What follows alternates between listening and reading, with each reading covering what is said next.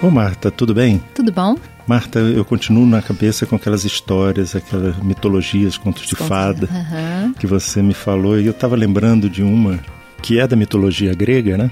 Assim, para mim é muito interessante, que é a história de Cassandra, né? Cassandra e Apolo. Como é que é essa história, Humberto? É, o começo é meio. tem várias versões, mas na síntese é o seguinte: Apolo se aproxima de Cassandra, ou Cassandra de Apolo, e a Cassandra então manifesta a vontade de ter o dom da profecia, da premonição. Aí Apolo diz: Não, tudo bem, mas você em troca vai ter que dormir comigo. Cassandra aceita a primeira parte da proposta, mas a segunda não. Aham. E aí Apolo faz o quê? Quando encerra a história, diz: Bom, já que você não quis cumprir a sua parte do trato, uma parte esquisita, né, para um deus. Mas enfim, aí ele diz assim: Bom, o, o dom não posso tirar de você, mas em compensação, tudo que você disser ninguém vai acreditar. Perdeu a credibilidade. É, ele tira a credibilidade da mulher, que é uma coisa interessante, né? Aham. Aí o que, que acontece na sequência? Nós estamos em plena guerra de Troia, os gregos colocam aquele cavalinho bonitinho lá na porta. Cavalo aí- de Troia, cheio de soldado dentro. Exatamente. Aí ela diz assim: se vocês botarem esse cavalo para dentro, vai ser a destruição de Troia. Aí o, o rei não acredita, né? Príamo, que é o pai dela, não acredita nela. E ninguém acredita, ele é tido como louco e bota um cavalo para dentro e a gente sabe o resultado da história, né? Bom, aí o- que que acontece? Cassandra, depois da derrota de Troia, é dada como um espólio de guerra para Agamenon, que é um dos reis vitoriosos, que é o rei de Micenas, e é levada embora. E quando vai chegando na corte de Agamenon, ela diz assim: se eu entrar nessa cidade, eu vou ser morta e você também. E Agamenon também duvida dela, fala: não, essa mulher é louca mesmo.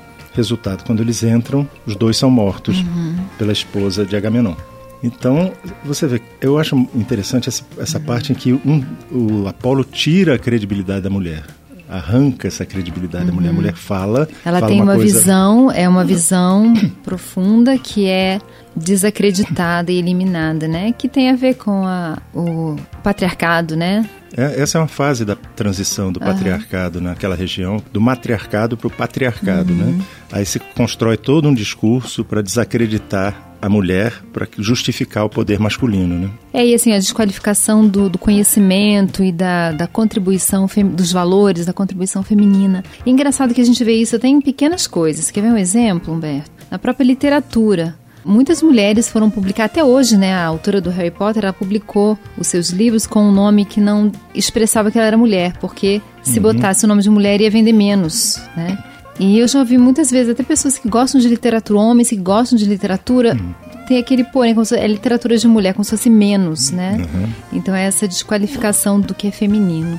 Quer dizer, a, a voz da mulher não tem valor. né? Embora ela tenha uma intuição aguda, né? Como Cassandra, né? Uma, uma percepção aguda. E você vê que a transição é tão séria né, nesse momento que a gente, quando fala em oráculo, a gente fala oráculo de Delfos, né?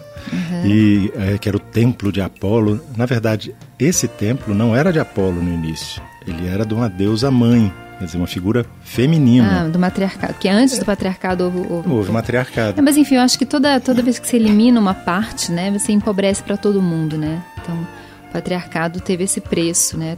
Inclusive para os homens, né? Que a gente está começando a resgatar. E é interessante, você pode ver essa história de Cassandra também como uma questão de todas as minorias, né? Porque as minorias, seja racial, religiosa, de gênero, é sempre uma parcela das pessoas que não tem as suas histórias contadas, que não tem o seu ponto de vista validado.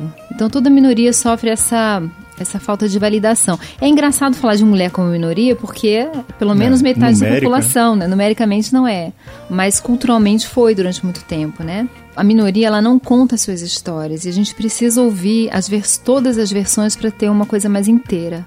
É verdade. Não, e normalmente a, a história acaba sendo contada por quem vence, né? Então É quem vence constrói toda uma, uma maneira de Aham. ver que justifique a sua permanência no é poder, verdade, né? mas assim, ao, ao ouvir as histórias das minorias, a gente elimina muito a violência, porque a gente, a- dá- a gente acaba percebendo a humanidade daquela minoria e, e vendo o que ela tem a acrescentar. Então é muito importante. É verdade, Marta. Marta, chegou o meu andar aqui. Tá joia. Tchau, então. Um beijo, querido. Tchau. Você ouviu Conversa de Elevador com Humberto Martins e a psicóloga Marta Vieira.